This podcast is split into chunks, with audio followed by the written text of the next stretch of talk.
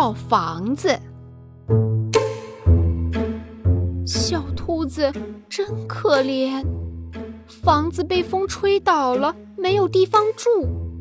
大家要帮小兔子造房子。小老鼠动作好快，一会儿就打好了洞。他对小兔子说：“来吧，和我住一样的房子。”可是，房子太小，小兔子只能伸进一只脚。小老鼠不好意思地说：“嗯，真抱歉，我忘了你比我大得多。”树上的鸟儿看见了，说：“没关系，我们来帮你造房子。”鸟儿们拾来树枝、树叶，在树杈上搭了一间房。来吧，和我们住一样的房子。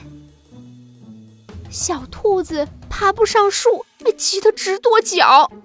小鸟儿不好意思地说：“啊，对不起，我们忘了你不会爬树。”大象伯伯走过来说：“没关系，我来帮你造房子。”大象伯伯。力气真大，一下子拔起了几棵大树，盖了一间大房子。小兔子真高兴，它跑进大房子，在地上打了个滚儿。可是，房子门太大了，小兔子没力气关上门。大象伯伯不好意思地说。哦对不起，我忘了你力气比我小。小兔子说：“谢谢大家了，房子还是我自己来造。”小兔子选了一棵大树做房子，大家一起来帮忙，采了一些不粗不细的树枝。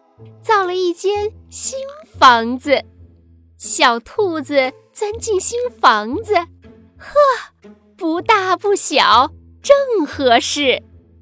小兔子的新房子上面住着小鸟们，下面住着小老鼠，旁边住着大象伯伯，大家都住在一起，真好。